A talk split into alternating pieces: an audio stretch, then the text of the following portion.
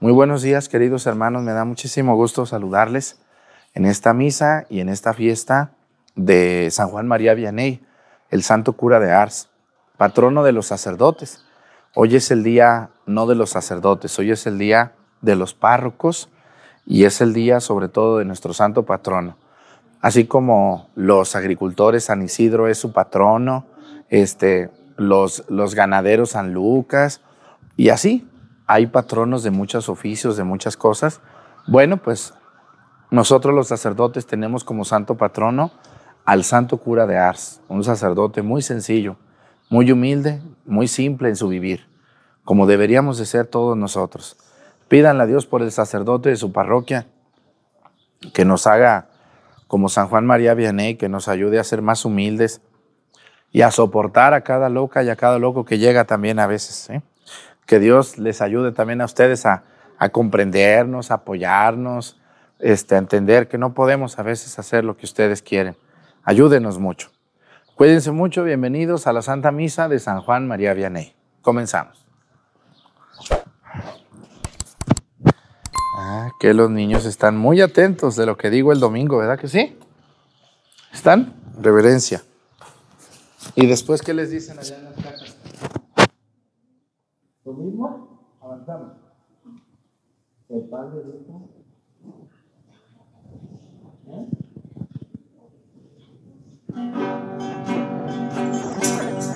¡Qué alegría! ¡A la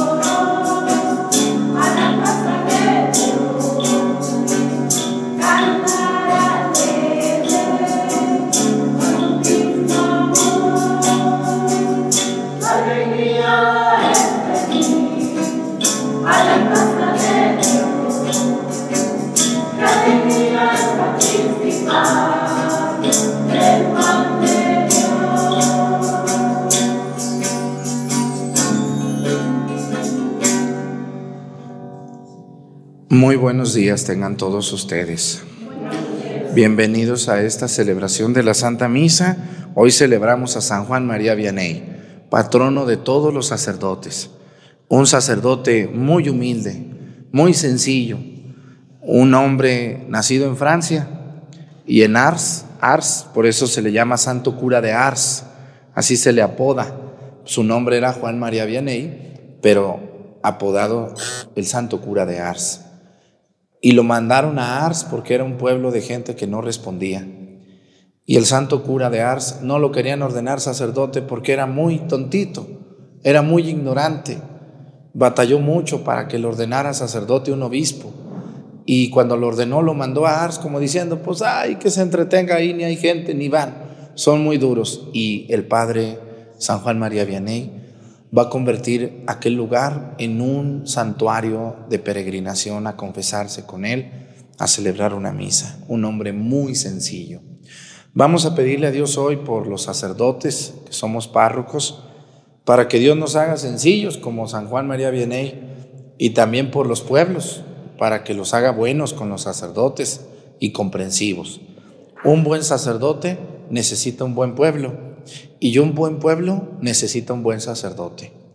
Vamos a pedirle a Dios hoy por un país, Uruguay. Muchas personas nos ven en Uruguay, un país pequeño, pero muy importante en cuanto a la fe. Hay personas muy inteligentes, muy preparadas en Uruguay. Saludamos a nuestros amigos uruguayos y les pedimos por su país. También hoy quiero pedir por todas las personas que están enfermas de sus rodillas. ¿Conocen a alguien que esté enfermo de sus rodillas? Bastantes personas mayores. Y a mí los que más me ven son los mayores. Estoy seguro que están diciendo, yo padre, yo, yo ya no puedo, ya no aguanto, ya mis rodillas me duelen, me voy a operar, tengo miedo. Pídale mucho a Dios. Vamos a pedirle hoy por los que están enfermos de las rodillas. Que Dios los ayude. Entre ellos mi papá. Mi papá está muy malo de sus rodillas y pues se va a operar y pues esperemos que salga bien. Quiero pedirle a Dios por, por todos ellos, por las mujeres y hombres enfermos de sus rodillas y por todos nosotros. Así que le pedimos a Dios hoy por los sacerdotes, sobre todo también por los exseminaristas, algunos de ellos que no fueron ordenados. Yo, yo siempre le pido mucho a Dios por los que están en el seminario, que, que ojalá los ordenen. Hay muchachos muy buenos, Perfectos no hay, pero hay muchachos buenos que tienen buena intención de servirle a Dios. Y está el padre, el padre San Juan María Vianney. No lo quería ni ordenar sacerdote. Y miren nomás, ahora es el patrono de los sacerdotes. ¿Cómo ven? Y no lo querían ordenar. Era, lo veían como, como muy ignorante. Dicen que no, no, no se le pegaba nada en su cabecita. Era, pero él echaba muchas ganas. Vamos a pedir por, por los que están en el seminario. Que Dios los ayude y los bendiga. En el nombre del Padre y del Hijo y del Espíritu Santo, la gracia de nuestro Señor Jesucristo, el amor del Padre y la comunión del Espíritu Santo esté con todos ustedes. Pidámosle perdón a Dios por todas nuestras faltas. Yo confieso ante Dios Todopoderoso y ante ustedes, hermanos, que he pecado mucho de pensamiento, palabra, obra y omisión por mi culpa, por mi culpa, por mi grande culpa. Por eso ruego a Santa María, siempre Virgen, a los ángeles, a los santos y a ustedes, hermanos, que intercedan por mí ante Dios nuestro Señor. Dios Todopoderoso tenga misericordia de nosotros, perdone nuestros pecados y nos lleve a la vida eterna.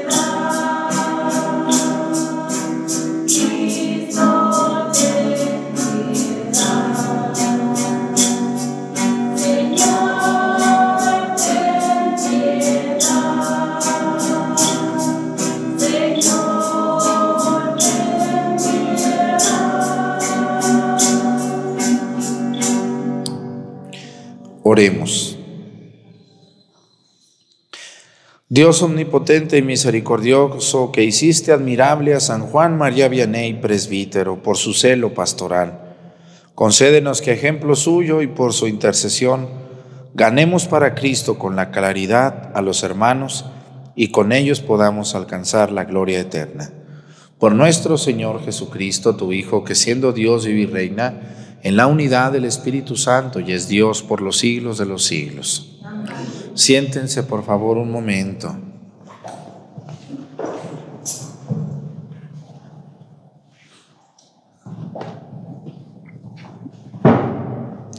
Del libro de Levítico. El Señor habló a Moisés y le dijo, Estas son las festividades del Señor, en las que convocarán asambleas litúrgicas el día 14 del primer mes, al atardecer, es la fiesta de la Pascua del Señor.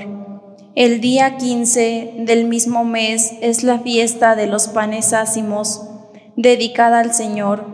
Comerán panes sin levadura durante siete días.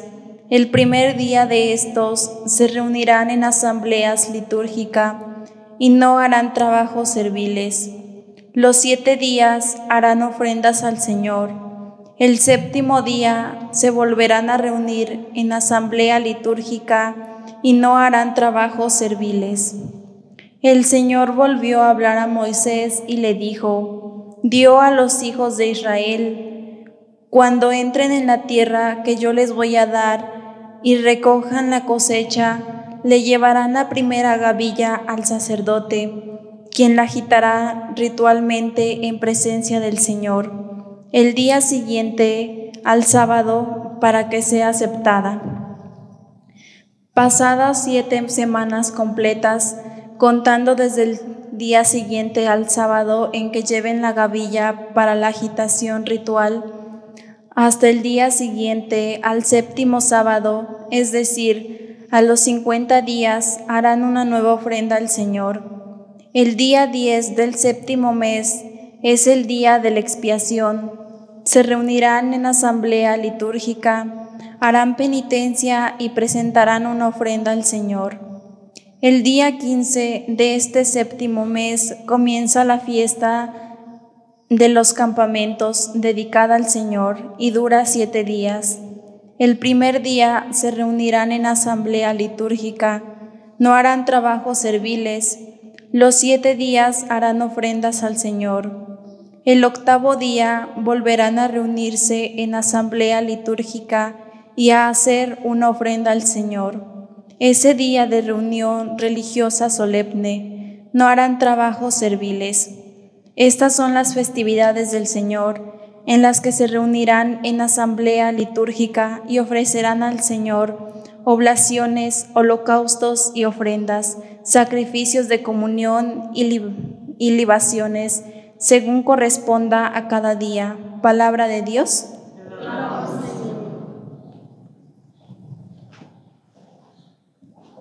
Aclamemos al Señor, nuestro Dios.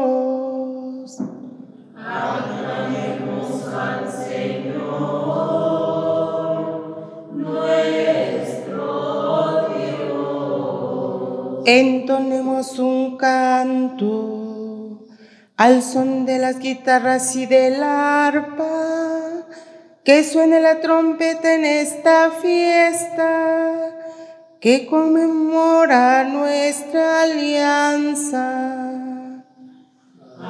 Alabemos al Señor,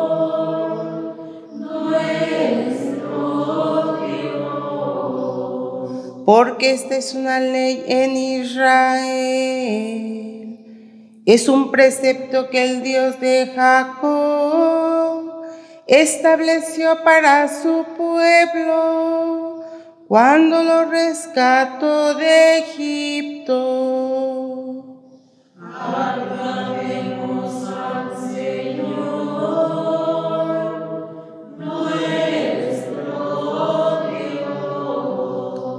No tendrán otro Dios fuera de mí, ni adorarás a dioses extranjeros pues yo el Señor soy el Dios tuyo, el que te sacó de Egipto tu destierro.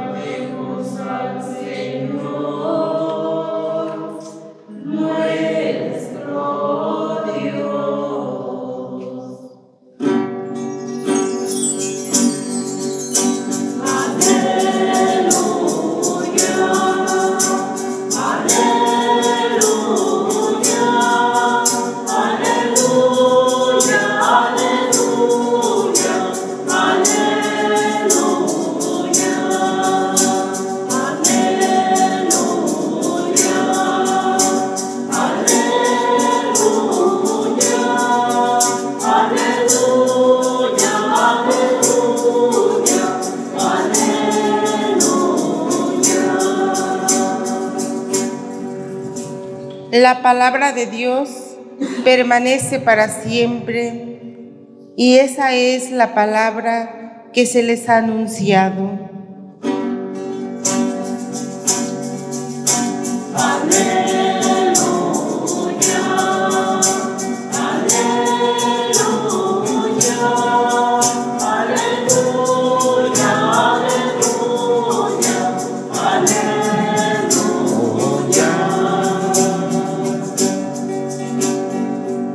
El Señor esté con ustedes. Lectura del Santo Evangelio según San Mateo.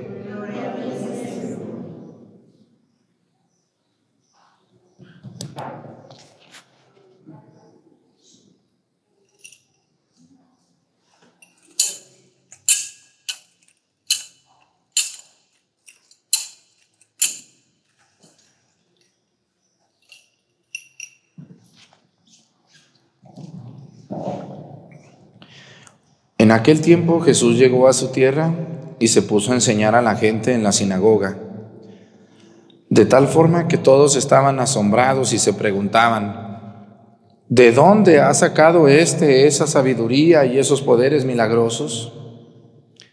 ¿Acaso no es este el hijo del carpintero?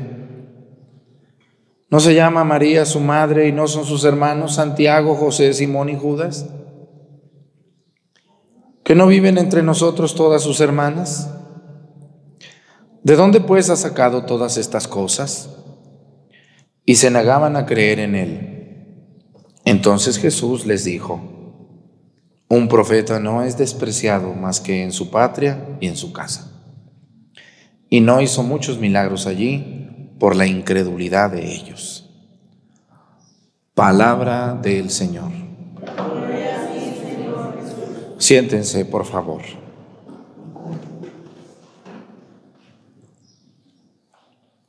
Hay algo muy profundo en nuestra, en nuestra naturaleza, en nuestra manera de pensar, que deberíamos de evitar. Y eso se llama el malinchismo. ¿Qué quiere decir malinchismo? ¿Alguien sabe?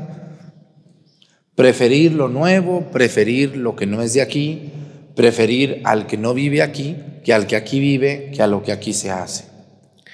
Si ustedes se fijan, si viene una persona a venderles a ustedes colchones de fuera y hay uno que vende aquí en la esquina, ¿a quién le compran? Al que viene de fuera, ¿por qué? ¿Están mejores esos colchones? A lo mejor, ¿por qué este, le hacen más caso a un maestro que viene de fuera o a uno que es de aquí? ¿Cuál maestro prefiere, el que viene de fuera o uno que es de aquí y le da clases a tus hijos? Al que viene de fuera. Eso es malinchismo y eso está muy mal. No deberíamos de ser aquí, porque aquí no deberíamos de ser así, porque aquí hay gente muy capaz y muy valiosa. Pero miren, y esto le va a pasar a Cristo. Cristo, después de un tiempo, hay, hay que entender muy bien la vida de Cristo. A ver, Cristo nace en el año cero en Belén, luego sus papás se van, se van huyendo a Egipto, allá se la pasan como siete años, según la tradición de la iglesia, y luego después de los siete años regresan y se establecen en Nazaret. Y de los siete años a los 30, 23 años, se establecen a vivir en Nazaret. A los 30 años de edad, Jesús se sale de su casa y se establece en Cafarnaúm. Y ahí en Cafarnaúm se desplaza a Bethsaida, a Betesda, a Magdala, a Tiberias, a Jerusalén, a muchos lados, a Tiro y a Sidón. Y después de un tiempo, pues yo creo que dijo, pues voy a ir a mi tierra, a ver cómo están las cosas y a lo mejor pues a visitar a la Virgen también, ¿no? Acuérdense que la Virgen María va a vivir en Nazaret mucho, no mucho, pero sí un tiempo después de la muerte y resurrección de Cristo, en Nazaret. Y ya después se va a ir a Éfeso con San Juan Evangelista. Pero entonces yo creo que Jesús dijo, no, pues voy a ir a mi pueblo a ver cómo están allá los amigos, a ver cómo andan las comadres, ¿verdad? Y entonces, después de predicar en muchos lugares, llegaron los rumores a Nazaret. Ya ven que casi la gente no es mitotera, ¿verdad que no? ¿O sí? ¿Qué tal aquí en nuestro pueblo? Si alguien se va a Estados Unidos, ¿les llegan luego los mitotes o no les llegan? ¿Aún desde allá? Pero ¿cómo le hace la gente para compartir tanto chisme? ¿A poco sí? Sí les llegan los rumores de alguien que se fue, que hizo y que ya se consiguió allá una novia y que anda de coqueta allá la mujer y que ya lo corrieron del trabajo, que porque es muy flojo y que ya los tíos ya quieren que se regrese, que porque no quiere hacer nada, no quiere cooperar con la, con la renta. ¿Sí les ha tocado o no les ha tocado eso? Bueno, entonces, e, en ahorita pues hay teléfonos, hay WhatsApp y hay correos electrónicos y Facebook y todo. Pero en los tiempos de Jesús todo era rumores.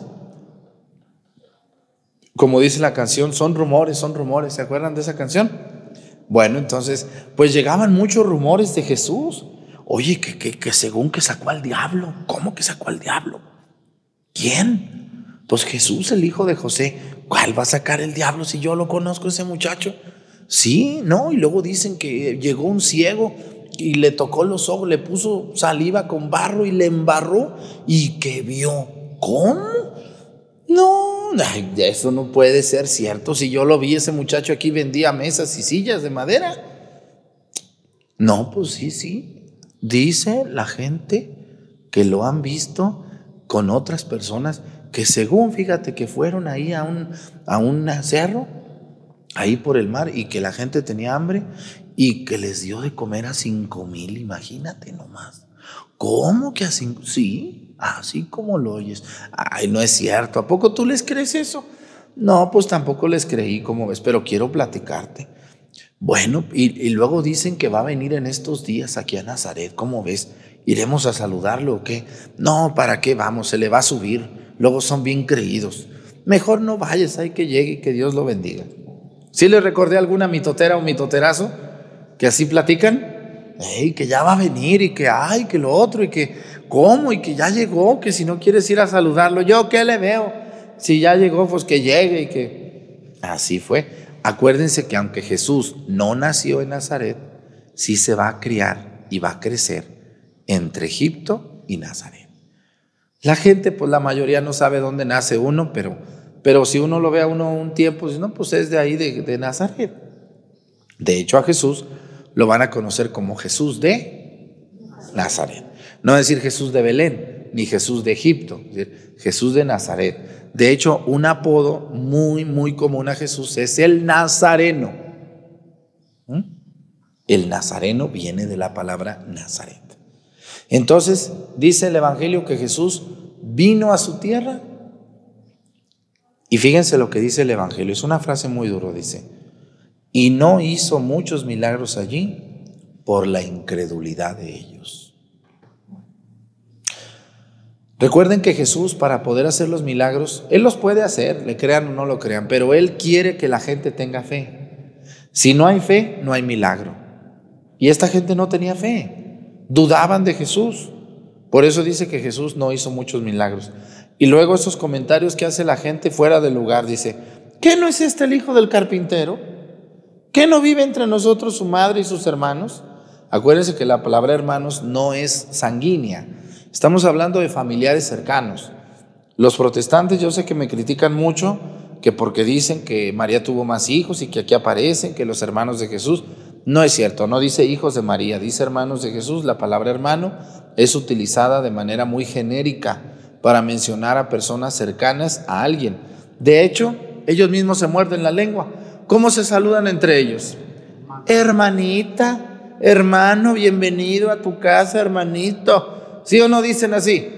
Y pues no son de sangre, entonces nomás son habladores. O sea, aquí no dice, dice, que no viven entre nosotros sus hermanos, no dicen, que no viven aquí entre los otros, los otros hijos de María, no dice, no aparece eso. Es, una, es un término con una, con una problemática de lenguaje, de comprensión del lenguaje, no de realidad de más hijos. Pero ese es otro tema, ya he hablado mucho de eso, ya estoy harto de hablar de eso. No se llena, todo el tiempo hablo de esto, ya no puedo hablar siempre de lo mismo. A lo que quiero llegar, la incredulidad de la gente. Y miren, hay mucha gente que abre la boca y no tiene freno en la lengua. Y escúchenme muy bien, las palabras que salen de uno pueden desmotivar a una persona o pueden motivarla. Aunque uno piense que las palabras que uno dice no afectan, sí afectan. Y mucho. Si un hombre llega a su casa y le dice, ¿qué hiciste de comer? Hice lentejas. ¿Otra vez lentejas? No más eso sabes hacer. No me puedes hacer otra cosa. Bueno, pues sírvemelas. ¿Cómo quedan mujeres? ¿Qué se siente que les digan eso? Pues ya les sirven a fuerzas, ¿verdad? ¿Sí o no les dolió lo que les dijeron? Claro, porque las palabras hieren. Las palabras son hirientes. Les saludo a todas esas señoras y señores que tienen una lengua como de víboros y de víboras, que no miden sus palabras, que no cuidan lo que le dicen a otra persona y a veces los afectamos. ¿Qué sienten ustedes cuando llega alguien y les dice, oye, ya te ves más gorda? ¿Qué sienten, señoras? ¿Les gusta ese tipo de comentarios? ¿Eh? No. Aunque sea cierto, señora lenguda, guárdese sus comentarios. Esa frase célebre de guárdate tus comentarios tiene mucho que ver. Aunque usted por dentro diga, ay, qué gorda está, mira, pero no lo digas, no lo digas porque tus comentarios hieren. ¿Tú crees que esa mujer no sabe que está bien gorda? Ella ya sabe, no ocupan decirle. ¿Para qué le dices? ¿Verdad que sí duelen los comentarios así? Oye, ya te estás quedando pelón, mira nomás qué pelón estás. Oye, pero ¿por qué tan pelón? ¿Qué te pasó? ¿Qué? Y el pobre hombre que se cree muy guapo, pues ya lo desinflaron. ¿Para qué le dice? ¿Usted cree que no sabe que está pelón? Todos los días se ve en el espejo para peinarse. Se da cuenta que ya valió. ¿Mm? Todo ese tipo de comentarios, ¿no? Si tú fuiste a una fiesta y no te gustó la barbacoa, las tortillas, la comida, no te la comas. Déjala. Déjala, hazla a un ladito. Ya. Pero no vayas allá. Oye, como que te quedó dura la comida, ¿verdad? Como que le faltó que la cocieras más. Fíjate que me salió un pedazo muy duro de lo que hiciste. ¿Qué no te enseñaron a hacer barbacoa a ti? ¿Qué sienten, señoras? ¿La vuelven a invitar a esa mujer? ¿La vuelven a invitar a una fiesta?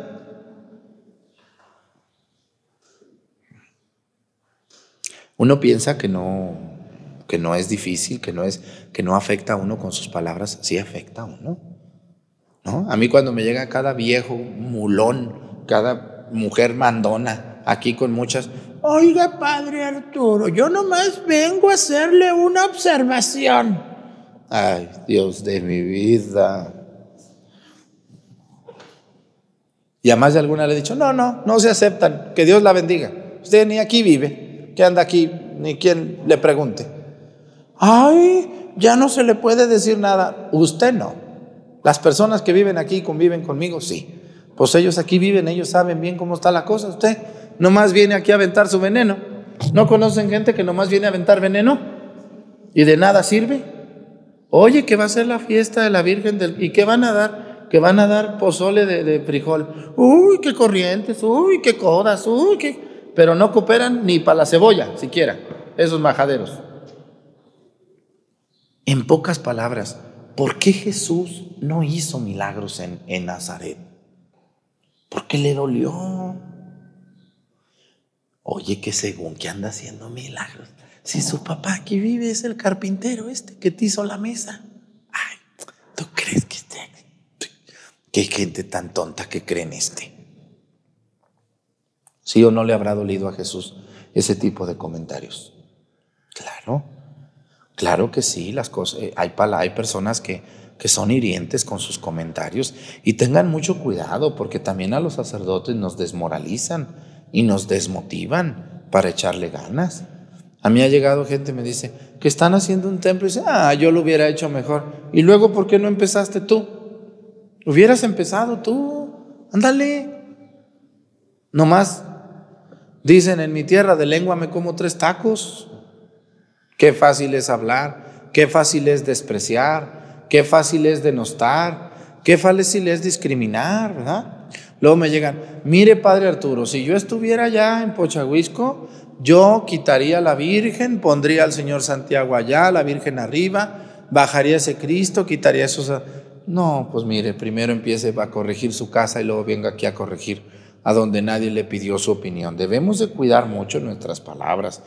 Hay personas que abren la boca y hacen comentarios de otros sin conocer, sin entender, sin vivir allá. No sabemos exactamente. Esa señora que anda muy greñuda todos los días, no sabemos por qué tenga esa cara, pobrecita. A lo mejor en su casa la golpean. ¿Eh? Ese muchacho que viene, pobrecito, no, no, no saluda, es muy tímido, es muy cohibido. No sabemos a lo mejor por qué estará pasando. ¿Por qué no mejor le preguntamos, oye, mi hijo, ¿cómo estás? Te veo muy triste, te veo muy ansioso, ¿qué tienes? ¿Te puedo ayudar en algo? ¿Mm? ¿Qué es lo más fácil? Siempre, siempre hacer a las personas así, desanimarlas.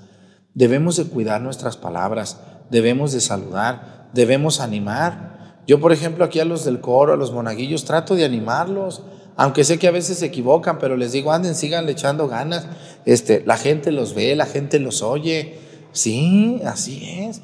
Hay gente muy buena y los comentarios positivos siempre van a ser mucho más bien que los comentarios no pedidos y que son negativos. ¿eh?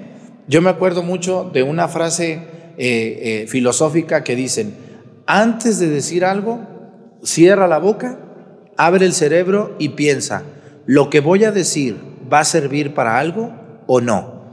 ¿No va a servir? Cállate la boca y trágatelo. ¿Mm? Si a mí me dicen, oiga padre, ¿cómo está el pozole? Pues está muy bueno, te agradezco. ¿eh? ¿No me sirves más? Ah, ¿sí le gustó? Claro que sí, ya puedes dedicarte a vender pozole. Si alguien me pregunta cómo está el pozole y no está muy bueno, pues le voy a decir, mira, para la otra, pero en privado. Mira, para la otra déjalo más, más tiempecito, porque la carne estaba dura. Y les voy a decir una regla de oro que debemos de entender muy bien cuando nos dirigimos a alguien para regañarlo o para llamar la atención. Dice una regla de oro y es una regla de urbanidad y es una regla de educación. Las personas que hacen esto quiere decir que tienen educación y que tienen urbanidad. Se felicita en público y se corrige en privado. Cuando alguna vez los ha regañado su esposo, su papá, su hermano, quien sea, su esposa, y lo hace delante de los demás, ¿qué sienten? Ya vámonos, ¿qué estás haciendo aquí? Vieja mitotera, vámonos ya, párate. ¿Qué sienten mujeres? Y están ahí todas sus amistades, sus primos. ¿qué sienten? O que llega la mujer y está el viejo borracho ahí, vente para acá, otra vez ya andas de borracho, viejo baquetón. ¿Qué sentirá el pobre viejo cuando ve, cuando todos ven que la mujer lo tiene bien azorrillado? Eso ya lo sabemos, no más porque ahora se, se vio, Pero pues díganme a cuál hombre no tiene azorrillado la mujer. Ahora se cambiaron los papeles. Hace 10 años mandaban las mujeres, los hombres. Hoy ¿quién manda en las casas? Las mujeres mandan, sí, yo sé que sí. Por eso Dios me ampare. No, Dios me libre de tener una ahí. Ah, ah, no.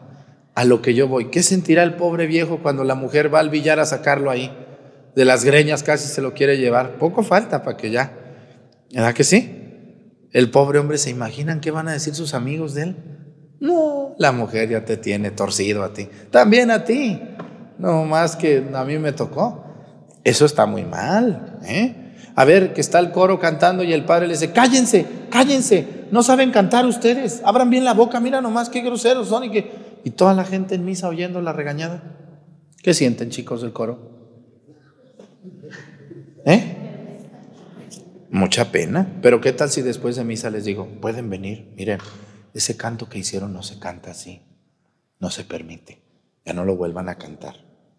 Padre, muchas gracias. ¿Verdad que sí? Pero en privado, en privado. Todos aceptamos una corrección en privado.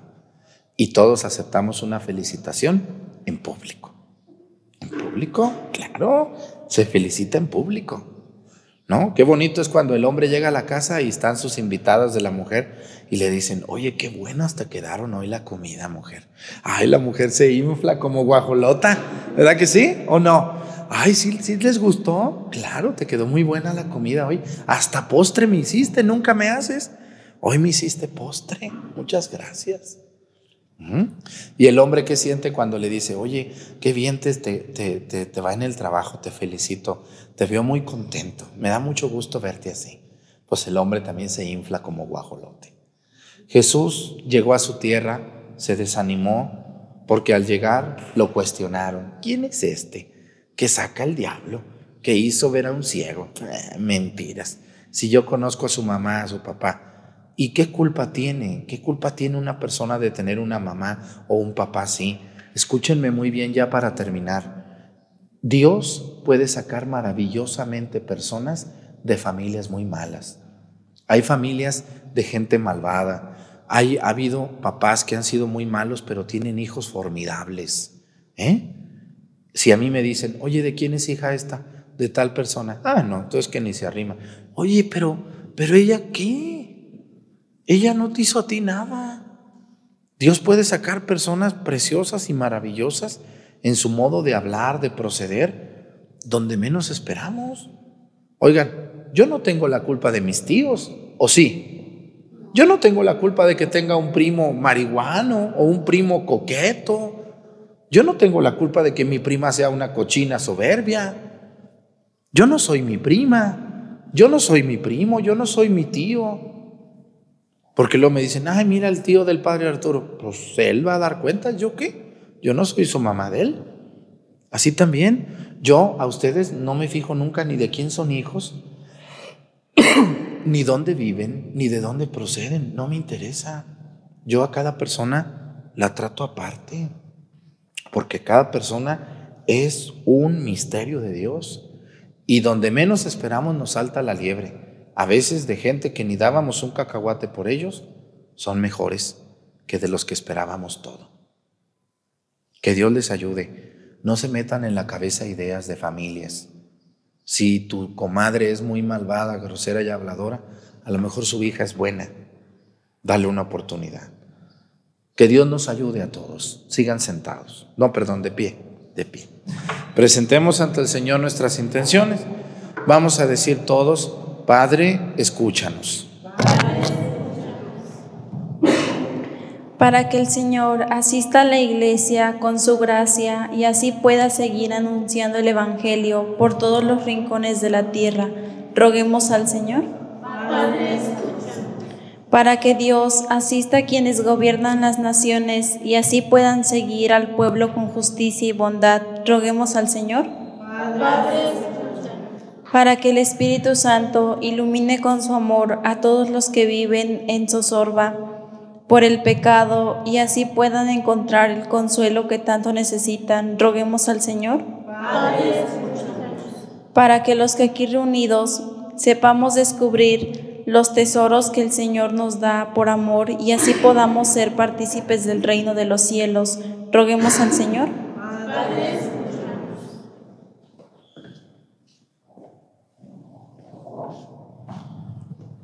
Vamos a pedir por todas las personas que cargan con una mala fama, por su mamá, por su papá, por todos los jóvenes que tienen un, mal tío, un mal abuelo, por todas las personas que tienen un mal hijo.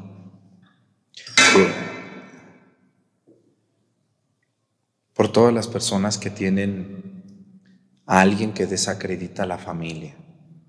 Que Dios ayude a esos muchachos, a esas muchachas a tener una oportunidad a pesar de su familia y que siempre encuentren en nosotros personas abiertas a la comprensión a pesar de los errores de su familia. Por Jesucristo nuestro Señor, siéntense por favor.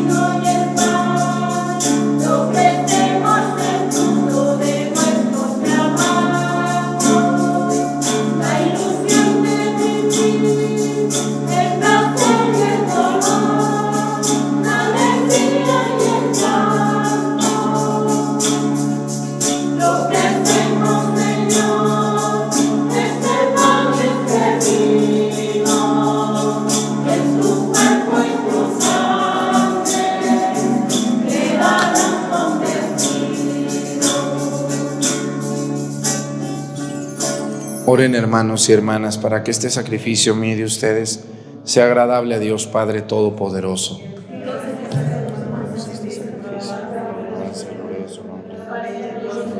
Toda su santa iglesia. Recibe, Señor, los dones que por tu generosidad te presentamos, para que por el poder de tu gracia estos sagrados misterios santifiquen toda nuestra vida y nos conduzcan a la felicidad eterna. Por Jesucristo nuestro Señor. El Señor esté con ustedes. Levantemos el corazón.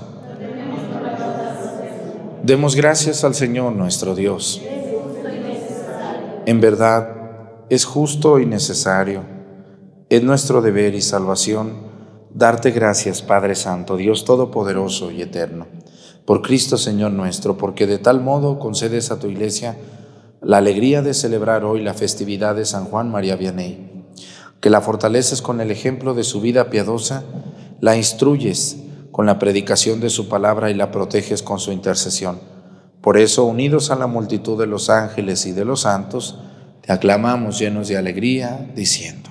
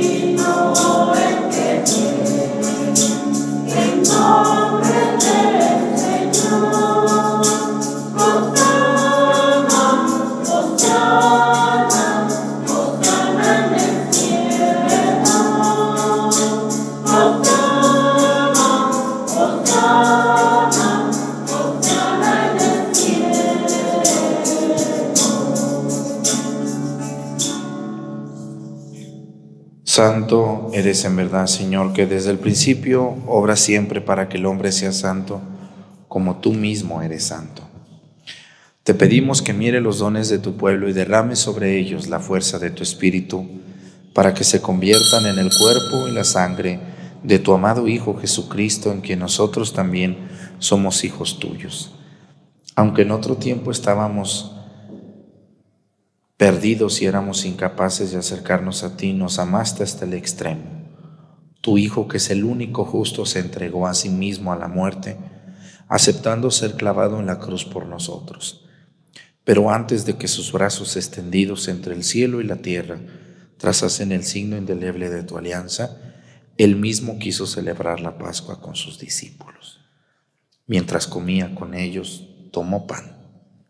Dando gracias, te bendijo lo partió y se los dio diciendo, tomen y coman todos de él, porque esto es mi cuerpo, que será entregado por ustedes.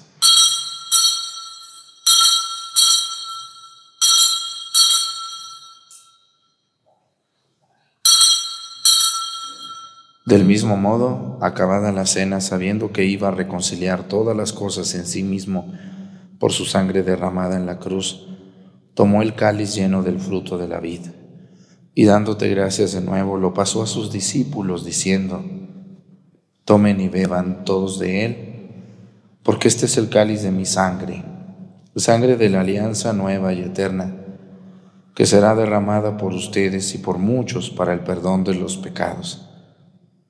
Hagan esto en conmemoración mía.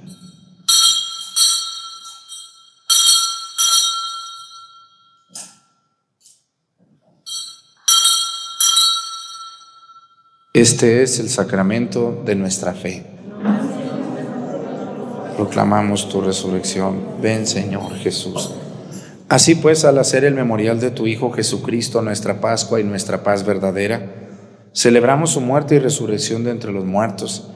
Y mientras esperamos su venida gloriosa, te ofrecemos, Dios fiel y misericordioso, la víctima que reconcilia a los hombres contigo. Mira bondadosamente, Padre misericordioso, a quienes unes a ti por el sacrificio de tu Hijo, y concédeles por la fuerza del Espíritu Santo, que participando de un mismo pan y de un mismo cáliz, formen en Cristo en un solo cuerpo en el que no haya ninguna división. Guárdanos siempre en comunión de fe y amor con nuestro Papa Francisco y nuestro Obispo José de Jesús. Ayúdanos a esperar la venida de tu reino hasta la hora en que nos presentemos a ti, santos entre los santos del cielo. Con Santa María, la Virgen Madre de Dios, con su esposo San José, con los apóstoles, con San Juan María Vianney y con todos los santos, y en comunión con nuestros hermanos difuntos que confiamos humildemente a tu misericordia, entonces liberados por fin de toda corrupción y constituidos plenamente nuevas criaturas, te cantaremos gozosos la acción de gracias de tu ungido que vive eternamente.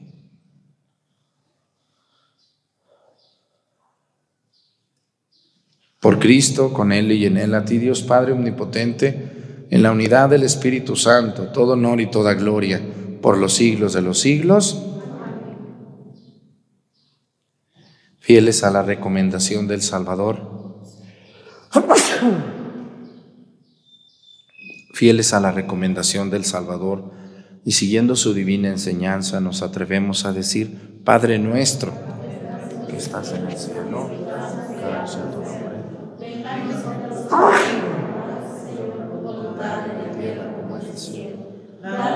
Nuestro pan de cada día.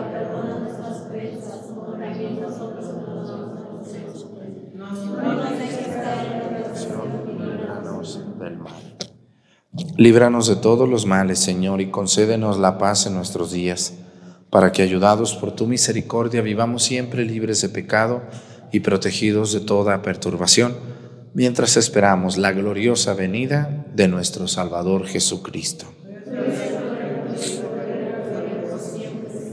Señor Jesucristo, que dijiste a tus apóstoles, la paz les dejo, mi paz les doy. No tengas en cuenta nuestros pecados, sino la fe de tu iglesia. Y conforme a tu palabra, concédele la paz y la unidad. Tú que vives y reinas por los siglos de los siglos, que la paz del Señor esté con ustedes. Vamos a darnos con nuestra mano un saludo de paz.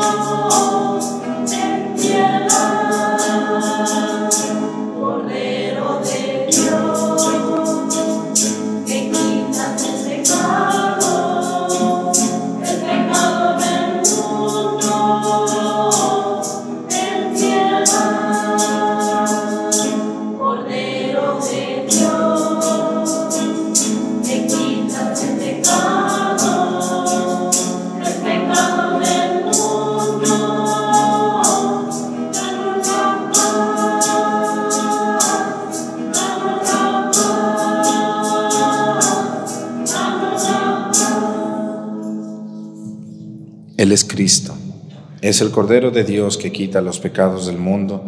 Dichosos los invitados a la cena del Señor.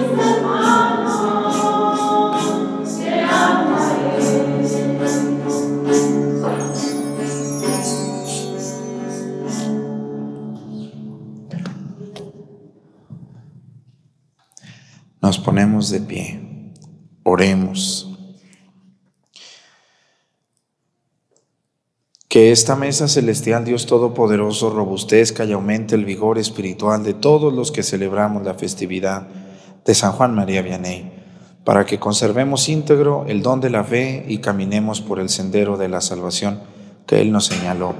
Por Jesucristo nuestro Señor. Pues yo les invito a que vayan a, a felicitar al sacerdote de su parroquia hoy y que, le, y que le tengan compasión, miren los padres pues le echamos todos los kilos hasta donde podemos y a veces pues ya las fuerzas ni la inteligencia nos, nos dan para más. Pero muchas felicidades. Eh, quiero que les manden una felicitación de mi parte al sacerdote de su parroquia. Muchas de ustedes son muy amigas de los padres o muy amigos. Así que vayan al ratito que los vean y díganle, padre, este, yo le vengo a felicitar y también el padre Arturo de YouTube le manda una felicitación. Y las que son mamás de los padres o hermanas, pues con más ganas, díganles que les mando una felicitación. Muchos de ellos, yo creo que todos, son muy trabajadores. Y felicidades a los señores curas, sobre todo a los que son muy entregados. Yo creo que ustedes, yo sé que en la televisión siempre salen los malos elementos, cuando un sacerdote se equivoca, la regado, luego, lo sacan y lo exhiben. Y... Pero tantos otros sacerdotes que no salen, que están ahí al pie del cañón, que atienden, que hacen lo que pueden. Los sacerdotes somos soldados rasos, batallándole a veces mucho en medio del pueblo de Dios. Muchas gracias a ustedes por pedirle a Dios por nosotros. No dejen de pedir siempre por el cansancio de los sacerdotes, para que Dios nos ayude y nos fortalezca siempre. Nosotros siempre le pedimos a Dios por ustedes, pues ahora a ustedes les toca. Muchas gracias por estar con nosotros todos los días en la Santa Misa. Gracias a los del coro, a los monaguillos, a los que arreglan, a los que sirven como lectores en la iglesia. El Señor esté con ustedes. Y la bendición de Dios Padre, Hijo y Espíritu Santo descienda sobre ustedes y permanezca para siempre. Hermanos, vayamos a hacer vida lo que aquí hemos celebrado. Demos gracias a Dios. Que tengan un bonito día, buen fin de semana para todos. Nos vemos mañana, como todos los días, a las 7 de la mañana, hora del centro de México. Hasta luego.